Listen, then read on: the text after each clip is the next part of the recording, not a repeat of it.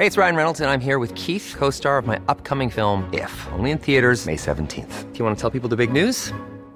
All right, I'll do it. Sign up now and you'll get unlimited for $15 a month in six months of Paramount Plus Essential Plan on us. Mintmobile.com slash switch. Upfront payment of $45 equivalent to $15 per month. Unlimited over 40 gigabytes per month. Face lower speeds. Videos at 480p. Active Mint customers by 531.24 get six months of Paramount Plus Essential Plan. Auto renews after six months. Offer ends May 31st, 2024. Separate Paramount Plus registration required. Terms and conditions apply if rated PG.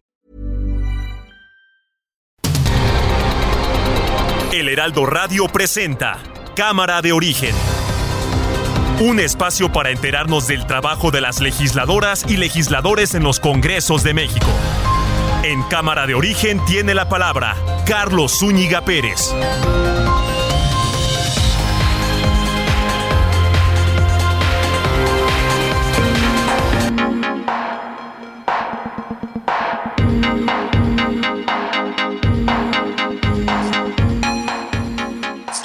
¿Qué tal? ¿Cómo está? Muy buenas tardes. Gracias por acompañarnos en esta nueva emisión de Cámara de Origen. Les habla Carlos Zúñiga Pérez en este día, jueves 25 de agosto de 2022. En este día hay mucha información relacionada a temas de seguridad, pero también vamos a poner un ojo a cómo está la situación política. Hoy se está llevando a cabo la reunión plenaria de los morenistas aquí en la Ciudad de México, en el Palacio Legislativo de San Lázaro, y ahí el secretario de Gobernación, Adán Augusto López Hernández, informó que el presidente Andrés Manuel López Obrador hará uso de su facultad de iniciativa preferente y va a enviar una serie de reformas secundarias para ir enviando a la Guardia Nacional hacia el mando de la Sedena.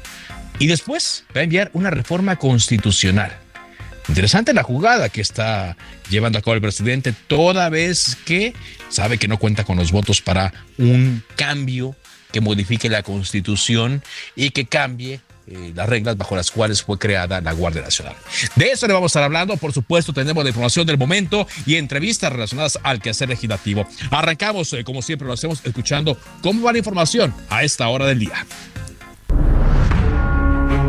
Arturo Saldívar, ministro presidente de la Suprema Corte de Justicia. Por acuerdo de este Tribunal Pleno, los asuntos relacionados con la prisión preventiva oficiosa se verán en la sesión del lunes 5 de septiembre.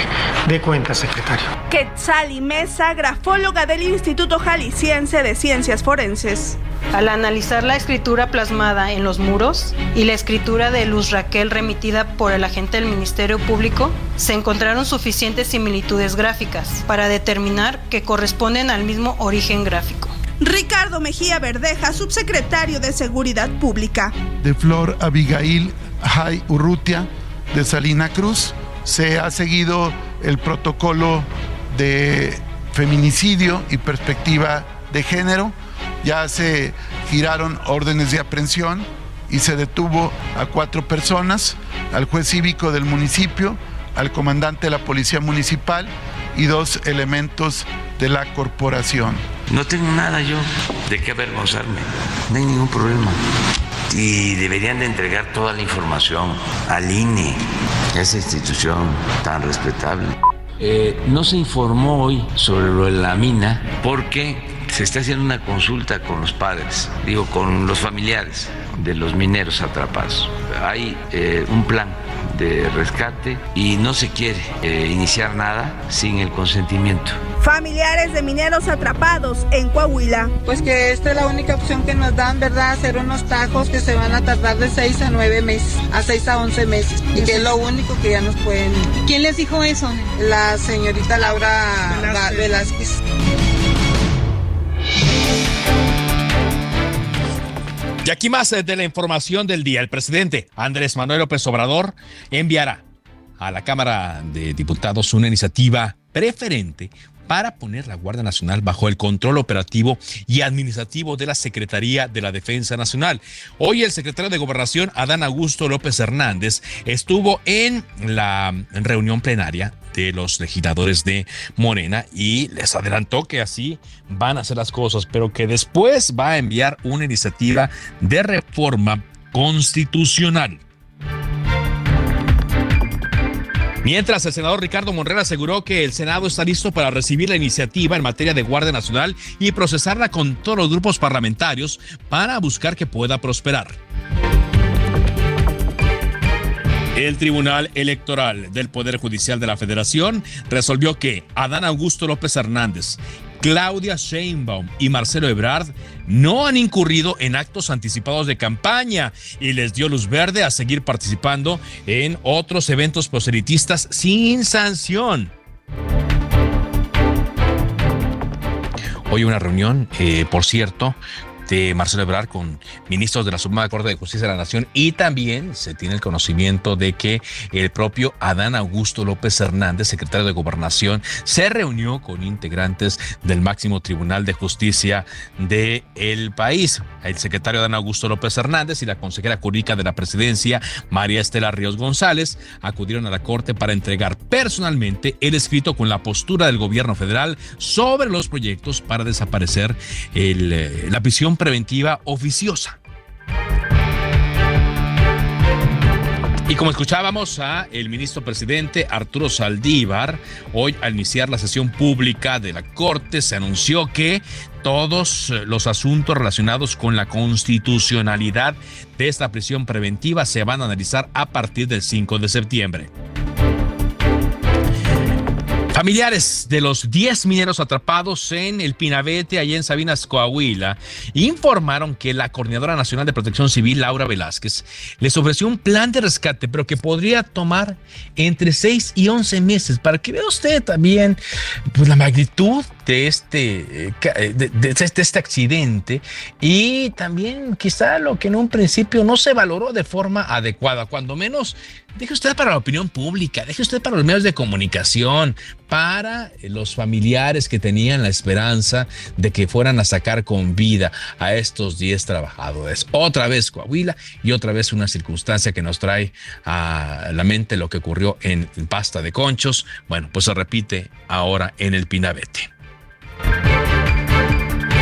Son las 4 de la tarde con 7 minutos. En Soriana, compra uno y lleve el segundo al 70% de descuento en toda la medicina ética y en incontinencia Dipen y Diapro. Sí, aprovecha el segundo al 70% de descuento en medicina ética y en incontinencia Dipen y Diapro. Soriana, la de todos los mexicanos. Solo 25 de agosto, excepto Nodrim y genéricos. Aplica restricciones.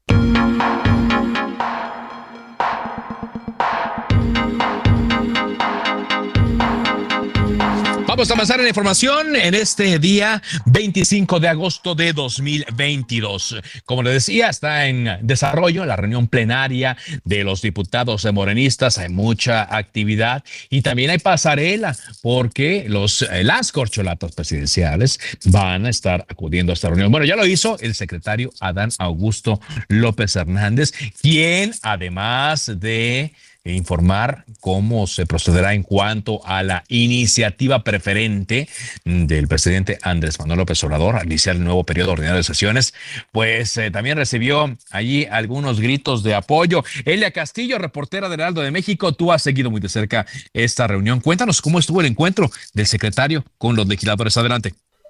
Muy buenas tardes, Carlos. Te saludo con gusto a ti al auditorio. Bueno, pues así es.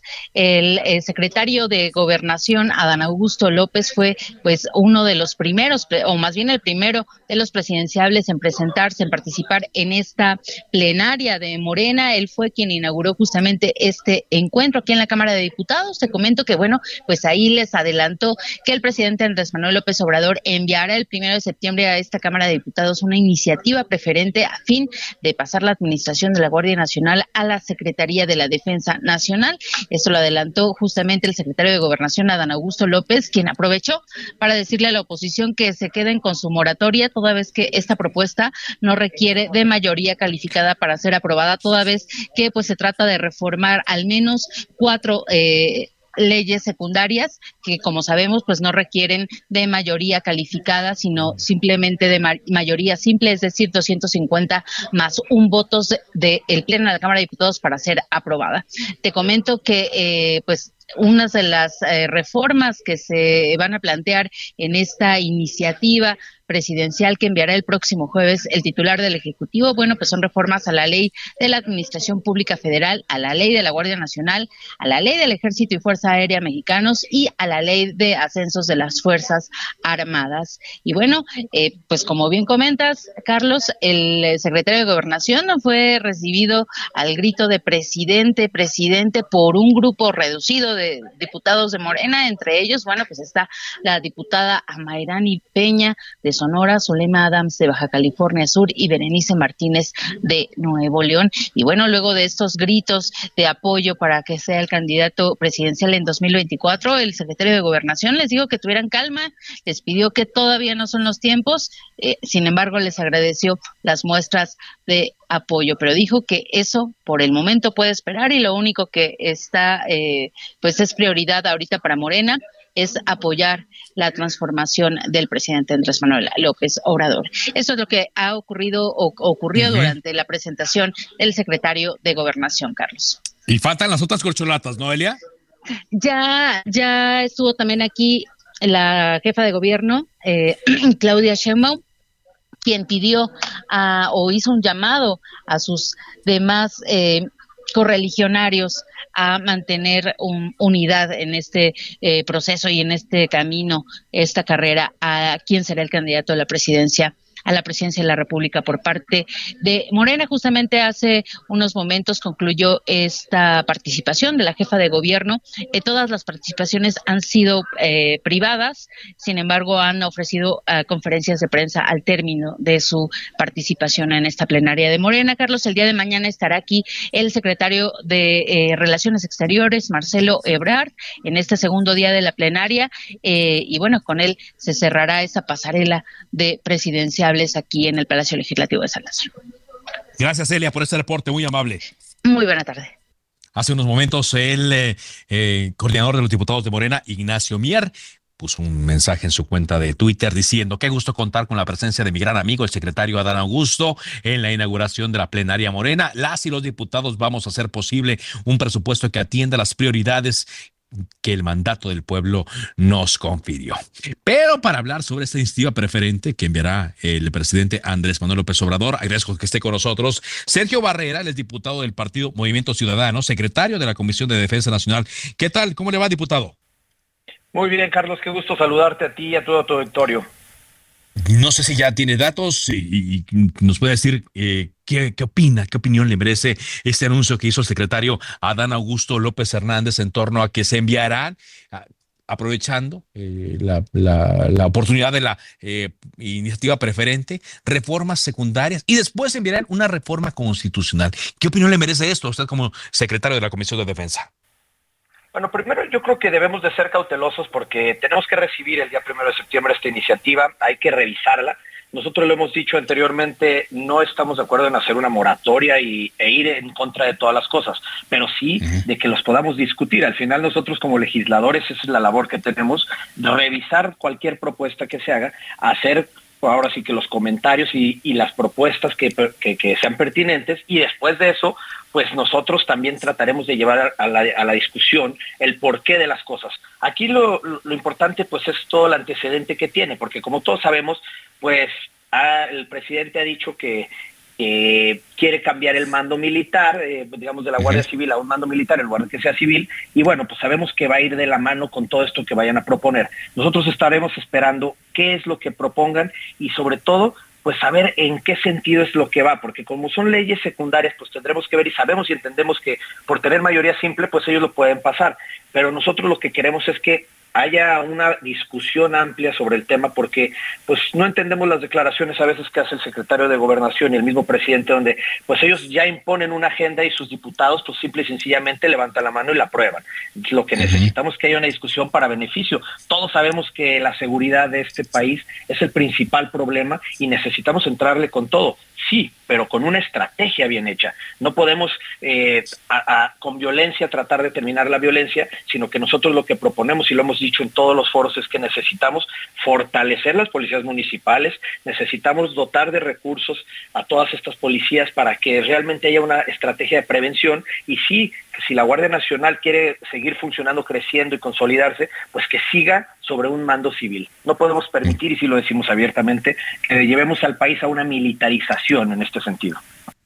En ese sentido, así es, diputado, pero eh, por lo que eh, estamos viendo, por lo que he estado leyendo, pues la intención sí es hacerlo y, muy al estilo, es eh, pues hacerlo de una manera muy, muy rápida. son varias leyes las que quieren cambiar, varias eh, iniciativas, vaya, varias leyes secundarias, ¿no? Eh, hablan de, de, la ley orgánica de la administración pública, em, entre otros, hablan incluso hasta la ley de ascensos y de eh, recompensas. Es decir, tienen ya todo un paquete preparado en previsión de que la reforma constitucional no pase. Y yo me imagino que también lo hacen, no sé si esté de acuerdo conmigo, diputado, pues para tener el tema en en, la opinión pública y quizá señalar esto de que son los diputados de oposición los que no quieren hacer estos cambios. Totalmente, hay que entenderlo y creo que ya lo hemos visto anteriormente, la retórica del presidente siempre es, bueno, esto es lo que yo propongo y si no lo hacen, pues los culpables son los que no lo están aprobando.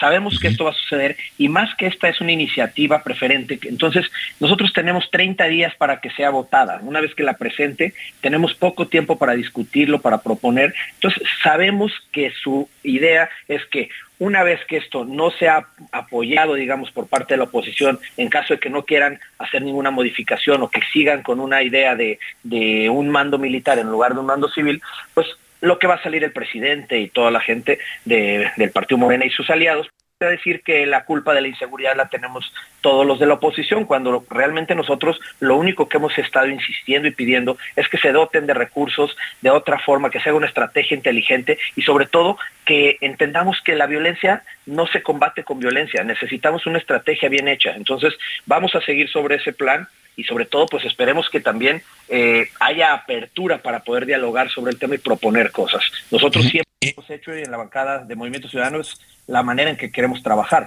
con diálogo. Es importante esto que nos dice, diputado. Estoy platicando con Sergio Barrera, diputado de Movimiento Ciudadano, secretario de la Comisión de Defensa. ¿Qué implica para ustedes, bueno, para el Congreso, para la Cámara de Diputados en general, el procesar una iniciativa preferente? ¿Qué, ¿Cuánto les marca en cuanto a, tiempos eh, y, y el resultado que debe salir de esta iniciativa preferente? Eso para que le quede muy claro a nuestro auditorio. Claro, el presidente tiene la opción de presentar dos iniciativas preferentes. Eh, usted entendió que es una constitucional y otra como en este caso. En este caso está presentando esta iniciativa eh, y nosotros vamos a tener 31 días naturales para que sea votada. Entonces, la verdad es que creemos que sí es algo muy importante y lo sabemos por el discurso que ya tiene el presidente en este sentido, pero también lo que nosotros decimos es que un tema tan importante como es la seguridad de este país, que absolutamente a todos los mexicanos nos duele, y más por el respeto que le tenemos todos los mexicanos a nuestras Fuerzas Armadas, creo que es una discusión que tendría que tener mucho más amplitud y que podríamos llevarnos más tiempo en esto, pero si lo quieren hacer de esa forma, pues lo único que esperamos es que podamos realmente en esos 31 días poder tener un diálogo abierto y poder eh, escuchar y abrir la propuesta de lo que nosotros también creemos que se tiene que hacer en materia de seguridad. Muy bien, eso sí tienen ustedes esa limitante del tiempo. Ahora me dice que estas reformas pues pasarían con mayoría simple, es decir, con que Morena y sus aliados voten a favor, que sería eh, lo suficiente. Usted me dice que lo ideal para el Partido Movimiento Ciudadano es que se discutan más.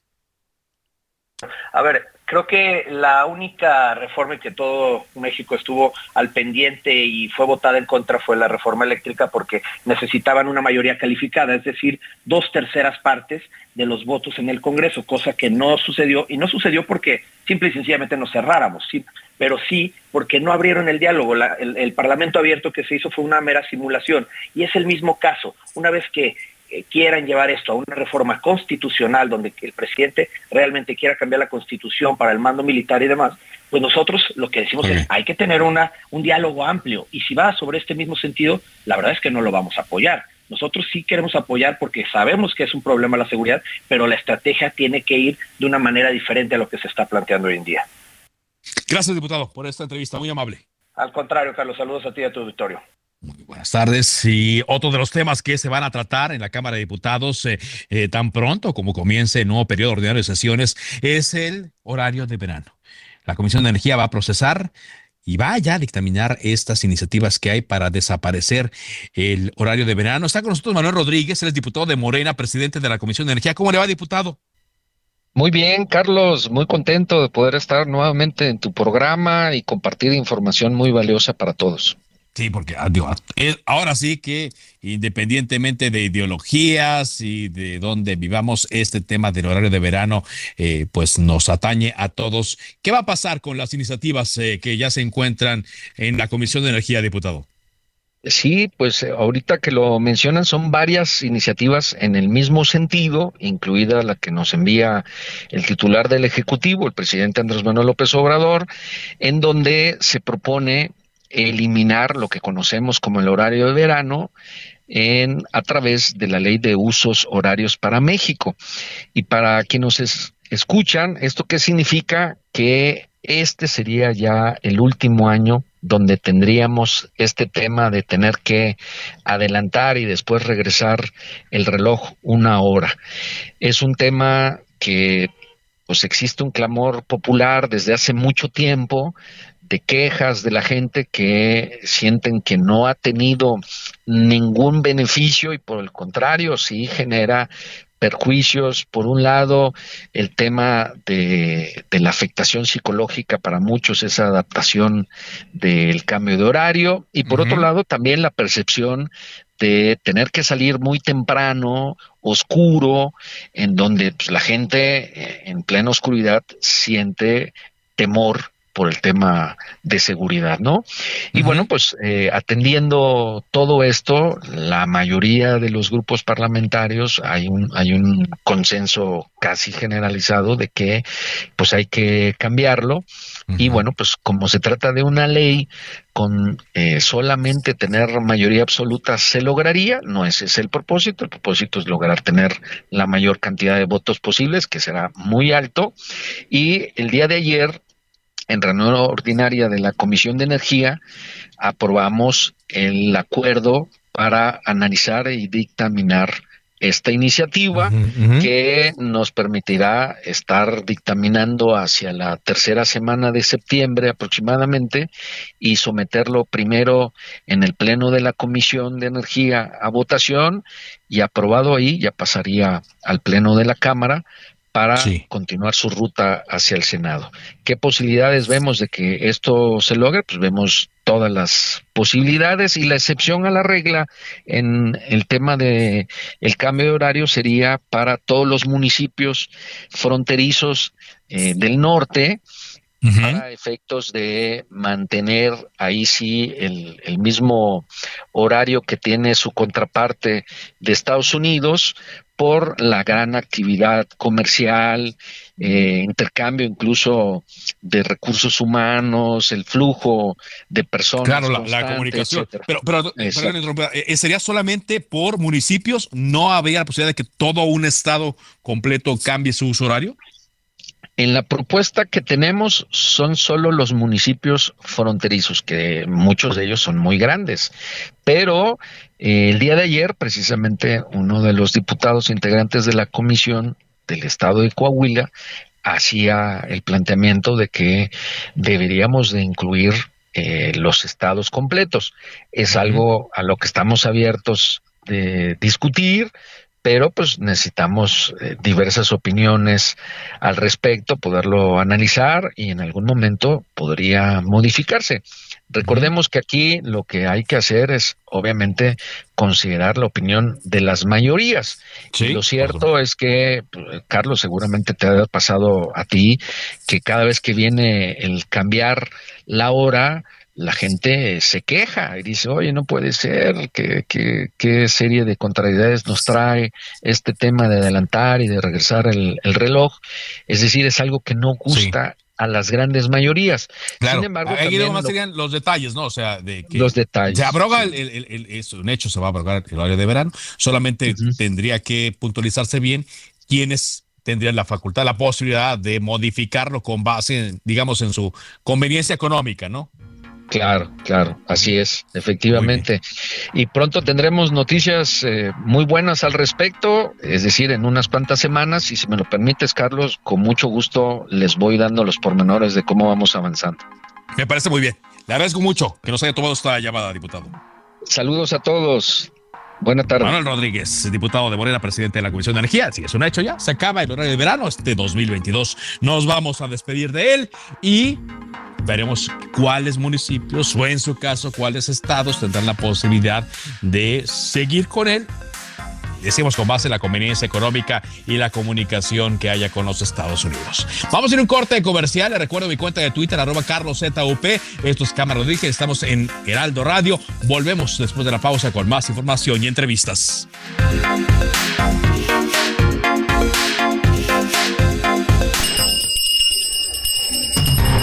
Se decreta un receso. Vamos a un corte, pero volvemos a Cámara de Origen con Carlos Zúñiga Pérez. Se reanuda la sesión. Volvemos a Cámara de Origen con Carlos Zúñiga Pérez. Hey, I'm Ryan Reynolds. At Mint Mobile, we like to do the opposite of what Big Wireless does. They charge you a lot, we charge you a little. So naturally, when they announced they'd be raising their prices due to inflation, we decided to deflate our prices due to not hating you. That's right. We're cutting the price of Mint Unlimited from $30 a month to just $15 a month. Give it a try at mintmobile.com slash switch. $45 upfront for three months plus taxes and fees. Promote for new customers for limited time. Unlimited more than 40 gigabytes per month. Slows. Full terms at mintmobile.com. Eres.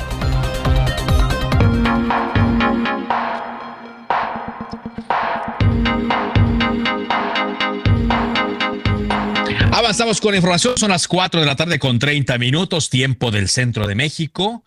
Eh, bueno, eso sí, porque aunque se reforme el la ley de usos horarios, eh, cada eh, región seguirá teniendo su uso horario, la de el noroeste, la del Pacífico, la del centro y cuando eh, Quintana Roo también cambia, que es en invierno para estar con la misma hora de Miami, se va a, tener la hora del sureste. Entonces son las 4 con 30, casi 31 tiempo del centro de México. Hoy es un día muy importante para el secretario Dan Augusto eh, López Hernández porque ha estado em, eh, dando mucha información. La última que le puedo comentar a usted es que el propio secretario de Gobernación ha dicho que si los ministros de la Corte aprueban eh, la abrogación o acotar la prisión preventiva, se pondría fin a la estrategia de seguridad. Dice, si la Suprema Corte decide acotar la prisión preventiva de oficio para delitos considerados graves, se estaría terminando con toda la estrategia de seguridad de este país. Así lo dijo el secretario Adán Augusto López Hernández.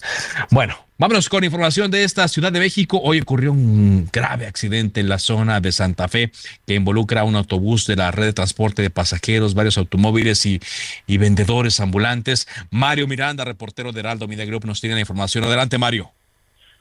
¿Qué tal, Carlos? Muy buenas tardes. Pues para informarte que este día, alrededor de, de las 11 de la mañana, pues un vendedor ambulante pierde la vida al ser atropellado por un camión de transporte público. Lo que pudimos averiguar es que el, camión viajaba sobre la avenida Vasco de Quiroga, pierde el control debido a que se le se quedó sin frenos, atropella a este señor que se dedicaba a la venta de tamales y iba en su triciclo, posteriormente impacta a dos automóviles que se encontraban en el lugar y termina estrellándose con un árbol. Pues de este accidente resultó esta persona fallecida y cuatro personas más fueron resultaron lesionadas y fueron trasladadas a diferentes hospitales. Al lugar acudieron bomberos, protección civil y paramédicos del Escuadrón y Rescate y Urgencias Médicas quienes trasladaron a las personas lesionadas a los hospitales. Carlos, pues fue un accidente muy aparatoso en esta zona comercial, exactamente a unos metros de la entrada del centro comercial del Café. Fue cerrada la avenida Vasco de Quiroga durante aproximadamente unas tres horas mientras se realizaban los, el peritaje, el levantamiento del cuerpo de la persona fallecida y la remoción de escombros para retirar los vehículos dañados. Carlos, también te quiero informar que la red de transporte público lanzó un comunicado informando que se harán cargo de los gastos funerarios de la persona fallecida y de las personas que se encuentran hospitalizadas. Carlos, pues es la información que te tengo, donde lamentablemente una persona pierde la vida al ser atropellada por un camión de transporte público. Un camión de transporte público y bueno, también los pasajeros que resultaron lesionados que según entendemos fueron trasladados a varios hospitales, algunos de ellos de Joco, y se está revisando su condición de salud debido también pues a lo fuerte de este, eh, de este accidente. Muchas gracias. Pues, por último, nada más te quiero comentar que, sí, me pasó que en la mañana también más, más temprano nos encontramos en Calzada de la Viga y Churubusco, donde también una señora perdió la vida al ser atropellada por un camión de transporte público. Así que fueron dos accidentes donde lamentablemente estuvieron involucrados dos camiones de transporte público y fallecieron dos personas, una mujer y un hombre. E-, ¿Este último que me mencionas es eh, en transporte concesionado o también de RTP? Es transporte concesionado, en la zona de Calzada de la Viga. Muchas gracias. Gracias, Mario. Seguimos pendientes, Carlos. Voy recibiendo una tarjeta informativa de la red de transporte de pasajeros que informa que el encargado de despacho, así como personal directivo y operativo, acudieron al punto para brindar atención a los familiares y dice se les ofreció apoyo correspondiente y se les reiteró el apoyo por parte del gobierno y del organismo, la red de transporte de pasajeros. Dice, adicionalmente, de las cuatro personas que resultaron lesionadas, una de ellas fue dada de alta en sitio, una más fue dada de alta en hospital, otra continúa recibiendo atención médica y se reporta como estable, en tanto que la cuarta lamentablemente perdió dio la vida en el centro hospitalario debido a las lesiones. Recordemos que sí, hay eh, un encargado de despacho, se llama Daniel Arcos, debido a que el titular denunció pues, hace apenas unos días. El operador de la unidad se encuentra en el Ministerio Público. Bueno, seguiremos este tema, por supuesto. Vámonos. Eh, ah, y me, informan, me informan que eh, ya falleció otra persona. Sonían dos, todos los fallecidos. Sí, por lo que precisa este este boletín de la red de transporte de pasajeros, sí, que una persona falleció en el hospital. Serían dos ya los muertos. Son las cuatro con cinco. Bueno, pues sabemos que eh, los tiempos eh, electorales eh, se han adelantado y que em, estamos hablando ya de la presidencia, aunque antes de eso están dos elecciones estatales que son muy importantes y llamativas, una en Coahuila y otra en el Estado de México. Ya sabemos que por el lado de Morena, pues la candidata será Delfina Gómez, repite, pero falta definir si habrá una alianza entre PRI, PAN y PRD o se van a ir eh, por aparte. Sabemos que también que Movimiento Ciudadano ya tiene a su candidato. Y en medio de todo esto, pues me encontré con un estudio que hizo eh, la empresa de las eras de Motecnia, en pues eh, donde hay datos muy, muy importantes, muy interesantes en torno a este proceso electoral. Claro, recordemos que las, los ejercicios demoscópicos pues tienen eh, la posibilidad de cambiar, son una fotografía eh, que se toma eh, al momento, pero por esa razón vamos a platicar del tema. Agradezco mucho que esté con nosotros Rodrigo Calván de las Heras, director general de, de las Heras de Motecnia. ¿Cómo está Rodrigo? Muy buenas tardes. ¿Cómo te va? Bien, buenas tardes. Gracias por tomarme esta llamada, Rodrigo. Pues eh, eh, este, este estudio sí que nos da eh, noción de lo que, de dónde nos encontramos parados, pero sobre todo por el tema de la oposición. A ver, no quiero yo vender mucha, mucha trama para que tú nos expliques estos números. Cuéntanos cuándo se levantó este ejercicio demoscópico y qué es lo que, lo que arroja. mira, es importante por lo que dices de la foto del momento que esta no es una encuesta nada más, es una serie de encuestas. Eh, eh, venimos midiendo esto de, mucho tiempo. Yo sé que eh, lo que pasa ahorita es que con, con tan adelantado el proceso electoral del 24, pues el encuesterío que hay hoy en día y que llegan por WhatsApp es una cosa de locos, la verdad. Entonces nosotros no publicamos cada mes, lo que hacemos es publicar una serie que no solamente te da la fotografía, sino te da ya como como una película de qué es lo que está pasando, ¿no? Más o menos, ¿sí? Es importante también decir que esta es una encuesta en vivienda. Okay. Un estado como el, como el de México es importante. El Estado de México eh, no todo es Toluca, ¿no? Tiene unas zonas donde no hay conectividad, donde el teléfono fijo no llega. Entonces es una encuesta de vivienda. Bueno, dicho lo anterior, lo primero que preguntamos es la identificación partidista. ¿Por qué es importante la identificación partidista? Porque digamos que es el piso de los partidos, ¿no? Es el piso.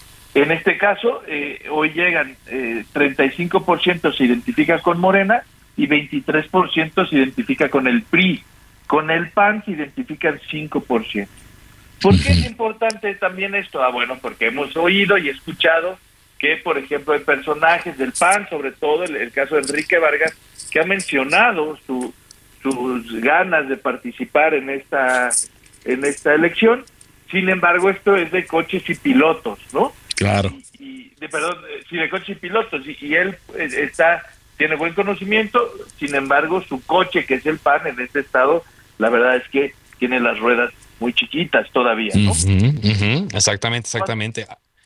Cuando decimos por quién votaría para gobernador solamente por partidos, 37% responde Morena, 24% responde eh, PRI. Nada más que esto, eh, por ahí de abril, estaba 45-19, es decir, más de 20 puntos, ¿no? Hoy, eh, nada más sin partidos, son menos de 15. Eh, la siguiente pregunta es, hoy a usted a quién le ve más posibilidades de ganar? ¿Una alianza eh, morena, PT, verde, nueva alianza o una alianza PRI, PAN, PRD, Movimiento Ciudadano, que es lo, lo que se dice, lo que se habla, ¿no? Y dirían en posibilidades de triunfo 50 para el Morena, 39 para la alianza que encabezaría el PRI. Esto viene de un 60-29 en junio, es decir, se ha cerrado muchísimo. ¿Qué ha pasado de junio a la fecha? Lo único que ha pasado es la designación, como bien decías tú, de Delfina Gómez como candidata oficial de Morena en esa entidad, ¿no? Ok, sí, así es. La, la, definición a partir de estas encuestas que según Morena se, se levantaron y eh, ya eh, que, que, que, se perfila, ¿no? Y ahí ya no hay quien le haga sombra ni quien, eh, quien pueda, pueda controvertirle. La candidata será eh, Delfina Gómez y ya sabemos que por el lado de Movimiento Ciudadano pues va a ser Juan Cepeda, ¿no? Aquí el gran misterio será, pues no gran misterio, aquí la incógnita será PRI, PAN y PRD, que también preguntaste por los partidos y cada uno, ¿no? De los, de los aspirantes hasta ahora.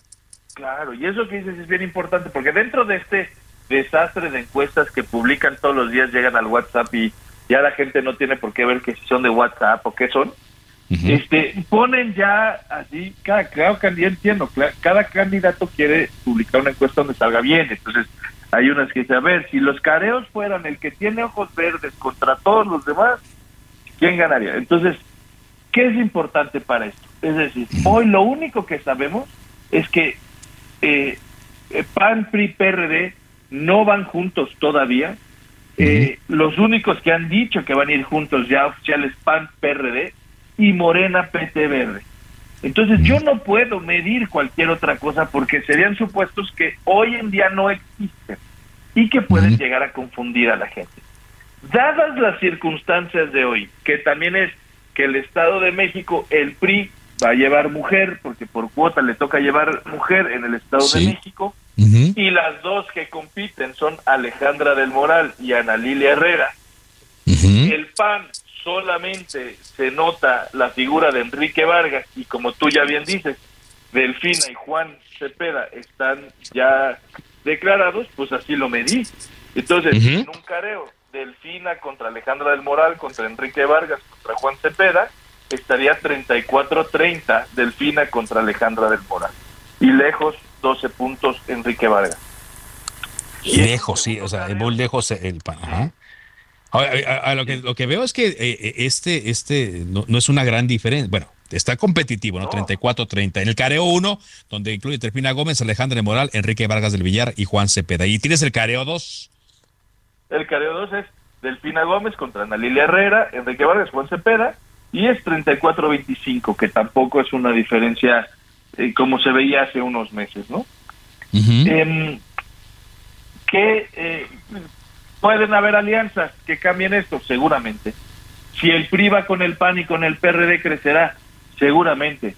Pero hoy no podemos eh, eh, inferir nada que no esté eh, seguro. Y esto es lo único que hay seguro, es lo que estamos midiendo ahorita, ¿no?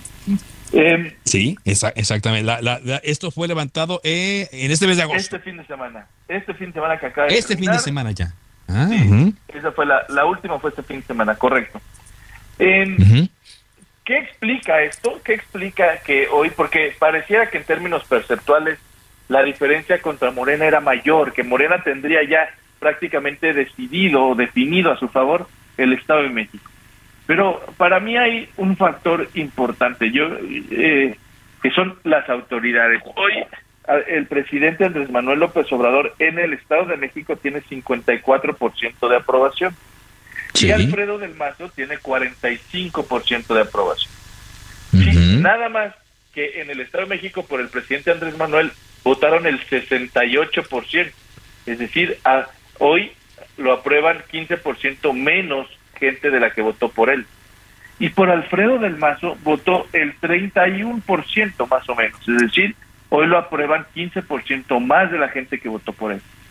Eh, dicho de otra manera, pareciera que Alfredo del Mazo le, le va bien hacia el cierre de su gestión, le, le va mejor de cómo empezó y al presidente no le va tan bien como cuando empezó. Eso equilibra las fuerzas. Y, y me parece que la explicación está también en que Morena ya gobernó en muchos municipios del Estado de México. No, ya no fue lo mismo ser borracho, sino cantinero, ¿no? Entonces, exactamente, sí. Ya, ya hoy se habla, ya, ya se evalúa Morena de manera diferente. Y creo que ahí radica que hoy todavía queda abierta esta elección y que todavía nos quede mucho por ver. Que, eso es con lo que me gustaría eh, quedarme, ¿no? Que es, eh, los números se mueven, eh, hay factores que, que, influyen, como tú lo señalas, el Estado de México pues es muy heterogéneo, ¿no? tiene una capital, pero tiene una zona urbana muy pegada a la Ciudad de México, tiene esta zona rural que nos dices, y cada una pues también, el Estado de México se ha comportado muy diferente a lo largo de los últimos años en cuanto a las preferencias, ¿no? Totalmente, totalmente eh, digamos, eh, fue el es el primer territorio que recuperaron la alianza en algunos municipios, ¿no? Digamos, junto con la Ciudad de México y, y antes eh, algunos lugares donde uno creería que era imposible que perdiera el PAN, como Naucalpan, como Tizapán, como los Cuautitlanes, pues ya los ganó Morena también. Entonces sí, la verdad es que el Estado de México está muy cambiando muy, muy cambiado, por supuesto. Y bueno, y por lo que hemos estado aquí eh, reporteando nosotros y entrevistando a los eh, dirigentes de los partidos políticos, hay una definición, como decíamos ya, de los naranjas y de los guindas, eh, de las azules también, pero los del PRI dijeron, no, nosotros vamos a tomar nuestro tiempo, vamos a, seguir lo que la ley marca y vamos a, ajustarnos a ello, no nos corre la prisa, y yo creo que con esta información que tú has, estás dando a conocer, pues también les, eh, seguramente les afianzará esa idea que tienen. Eh, ¿Levantarás, harás otro, otro sondeo pronto, Rodrigo? Sí, no sé si pronto, porque no creo que pase mucho, la mera verdad, de aquí a unos meses, pero eh, de una de dos, o nos esperamos tres meses más para volver a medir, o a menos de que pasara algo que ya hubiera una definición de alianzas, o que ya alguno de los otros partidos que no lo ha hecho nombre oficialmente un candidato, entonces mediremos. Muy bien, pues te agradezco mucho que nos hayas explicado este último ejercicio que hiciste. Nos da una idea de dónde pues eh, podemos estar parados y por supuesto eh, también de que las cosas se mueven como todo en esta vida. Muy amable. Al contrario, que estén muy bien. Buenas tardes. Gracias, Rodrigo Galván de las Heras, director general de, de las Heras de Motecnia, con este ejercicio en torno al Estado de México, en donde pues le va bien, a las eh, dos eh, candidatas o a las dos que no candidatas, a las dos aspirantes que se han mencionado, tanto a Analia Herrera como a Alejandra del Moral. Y ojo, eh, pues con base en estos números para Enrique Vargas del Villar y Juan Cepeda que pues también a estas alturas todavía tienen mucho tiempo para maniobrar. Son las 4 de la tarde con 47 minutos. Oye, a propósito de Adán Augusto y lo que le comentaba yo hace rato, se vio eh, a un exdiputado, bueno, a un diputado que todavía es del PRI en la reunión plenaria de los diputados de Morena. Este diputado se llama Shamir Fernández. La semana pasada anunció su renuncia a la bancada priista y hoy ya apareció con los morenistas en esta tercera reunión plenaria del grupo parlamentario de la Cuarta Transformación. Y ya Ignacio Mier sometió a votación si validaban la incorporación del legislador y todos dijeron que sí. Este legislador es del estado de Coahuila y pues pasa del PRI a Morena interesante, ¿no? También los movimientos que se están dando eh, todavía eh, a esta hora. Vámonos ahora contigo, eh, Mayeli Mariscal, con información desde el estado de Jalisco en torno a esta eh, revelación que hacen hoy con base en un estudio grafológico, esta revelación que hace el fiscal del estado de Jalisco sobre la muerte de Luz Raquel, un caso que nos lleva mucho la atención. Adelante, Mayeli, te escuchamos. Muchas gracias, buenas tardes a todos. Pues estos trazos en la letra que se plasmaron en las paredes del edificio de departamentos en donde vivía Luz Raquel Padilla no coinciden con la letra de Sergio N., vecino, quien eh, pues ya esta mañana, por cierto, dejó el penal de Puente Grande. Él se encontraba recluido con una sentencia de un mes de prisión debido a agresiones ejercidas eh, previo a la muerte de Luz Raquel. Estas ocurrieron el 5 de mayo y bueno, se le dictó un mes de prisión, el día de hoy ya está libre sin embargo, pues bueno, este resultado del estudio grafológico que se hizo con la perita grafóloga Quetzali Mesa del Instituto Jalisciense de Ciencias Forenses, se analizaron ambos trazos, tanto los de Luz Raquel que presentó el Ministerio Público, como también una prueba que se le solicitó a Sergio N. Y bueno, eh, finalmente se concluye que la letra plasmada en estas paredes corresponde a los trazos de Luz Raquel. Esto, eh, pues ya eh, concluye la Fiscalía eh, con esta carpeta de investigación que se estará entregando en los próximos días a la Fiscalía General de la República, quien atraerá en la investigación. Y bueno, aunque seguirán coordinándose con la dependencia estatal, ya digamos que los avances siguientes los estará eh, brindando la dependencia federal, la Fiscalía General de la República y bueno, ahora este eh, resultado pues coincide con eh, la hipótesis presentada el pasado 21 de julio por el fiscal Luis Joaquín Méndez Ruiz, que señalaba, basado en algunos videos, la hipótesis de autoagresión. El día de hoy, pues la hipótesis que se suma en esta carpeta tiene que ver con que Luz Raquel fue la autora de estas pintas, de estas amenazas que estaban en las paredes del edificio donde ella vivía. Esa es la información desde Jalisco.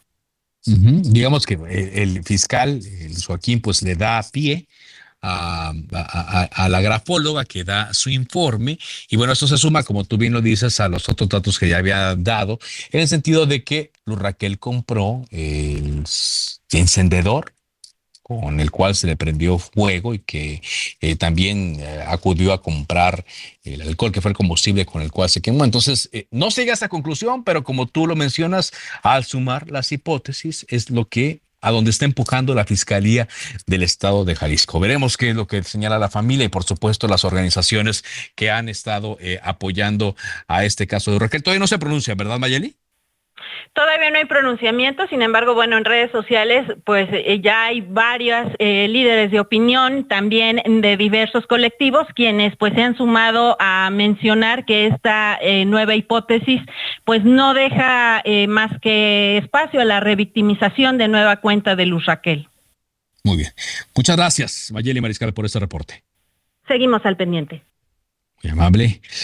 Bueno, vamos a avanzar en la información. El gobernador de Nuevo León, Samuel García, participó en el Foro Ambiental Fronterizo 2022, organizado por el Banco de Desarrollo de América del Norte, y ahí firmó un convenio con esta institución para estudiar proyectos binacionales en materia hídrica, recordemos que la sequía pues no tiene fronteras y está afectando a los estados del sureste de Estados Unidos sur, suroeste también de Estados Unidos y a los del norte de México. El otorgamiento de recursos del programa de asistencia técnica a favor del Estado, eh, que se firmó es de 250 mil dólares, monto que a su, vez, a su vez debe ser igualado por el gobierno de Nuevo León. El presidente, el, correjo, el gobernador Samuel García encabezó una conferencia ante miembros de NatBank y empresarios tejanos en la que destacó el trabajo realizado durante su administración para combatir la sequía eh, de lo que llamó abandono de administraciones anteriores. También explicó que el Plan Maestro del Agua contempla proyectos importantes para garantizar agua para el área metropolitana de Monterrey desde ahora y hasta el año 2050. También eh, Samuel García sostuvo un encuentro con el embajador de Estados Unidos en México, Ken Salazar, con quien abordó los proyectos estratégicos que se llevan a cabo en la entidad en materia hídrica y de seguridad para beneficio de los ciudadanos. Eso es lo que ha estado eh, llevando a cabo el eh, propio eh, gobernador. Bueno, y le decía que eh, han ocurrido varias reuniones con integrantes de la Corte. Adán Augusto López Hernández acudió con la consejera jurídica de la presidencia, también acudió el canciller Marcelo Ebrard a, reunirse con ministros de la Suprema Corte de Justicia de la Nación, donde dialogó sobre litigios internacionales, en especial lo relacionado con las armas, que es algo que está encabezando la Secretaría de Relaciones eh, eh, Exteriores. Y bueno, también eh, el día de hoy estamos atentos, como le decía, a lo que ocurrirá con los mineros atrapados en el Pinabeta, ya en Sabinas, Coahuila, toda vez que la mm, Coordinadora Nacional de Protección Civil le informó a los familiares que podría tratar mucho más de lo que originalmente se había dicho este trabajo de rescate de los mineros. Digo, perdón, lo tengo que decir así, pero ya no hay posibilidad de rescatarlos con vida, pero la posibilidad de rescatar los cuerpos de los 10 mineros se va todavía más lejana, ya que los familiares recibieron hoy la información por parte de Laura Velázquez de que la mejor opción es realizar un trabajo abierto con obras de rampas y que estos trabajos podrían tardar hasta 11 meses, de 6 hasta 11 meses. Con lo cual, pues evidentemente todas las esperanzas de vida se desvanecieron. Llegamos hacia la parte final de este programa Cámara de Origen. Gracias eh, por habernos eh, sintonizado. Le invito a que siga la sintonía de Heraldo Radio, enseguida referente informativo. Mi nombre es Carlos Ulliga Pérez. Le recuerdo mi cuenta de Twitter, arroba carloszup. Ahí tenemos una comunicación directa con todos ustedes. Por ahora es cuanto. Buenas tardes.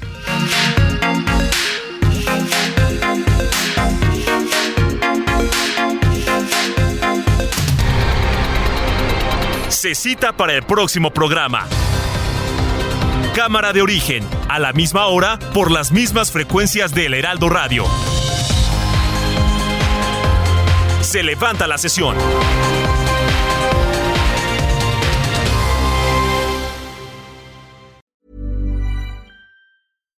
When you make decisions for your company, you look for the no-brainers. And if you have a lot of mailing to do, Stamps.com is the ultimate no brainer. It streamlines your processes to make your business more efficient, which makes you less busy. Mail checks, invoices, legal documents, and everything you need to keep your business running with Stamps.com.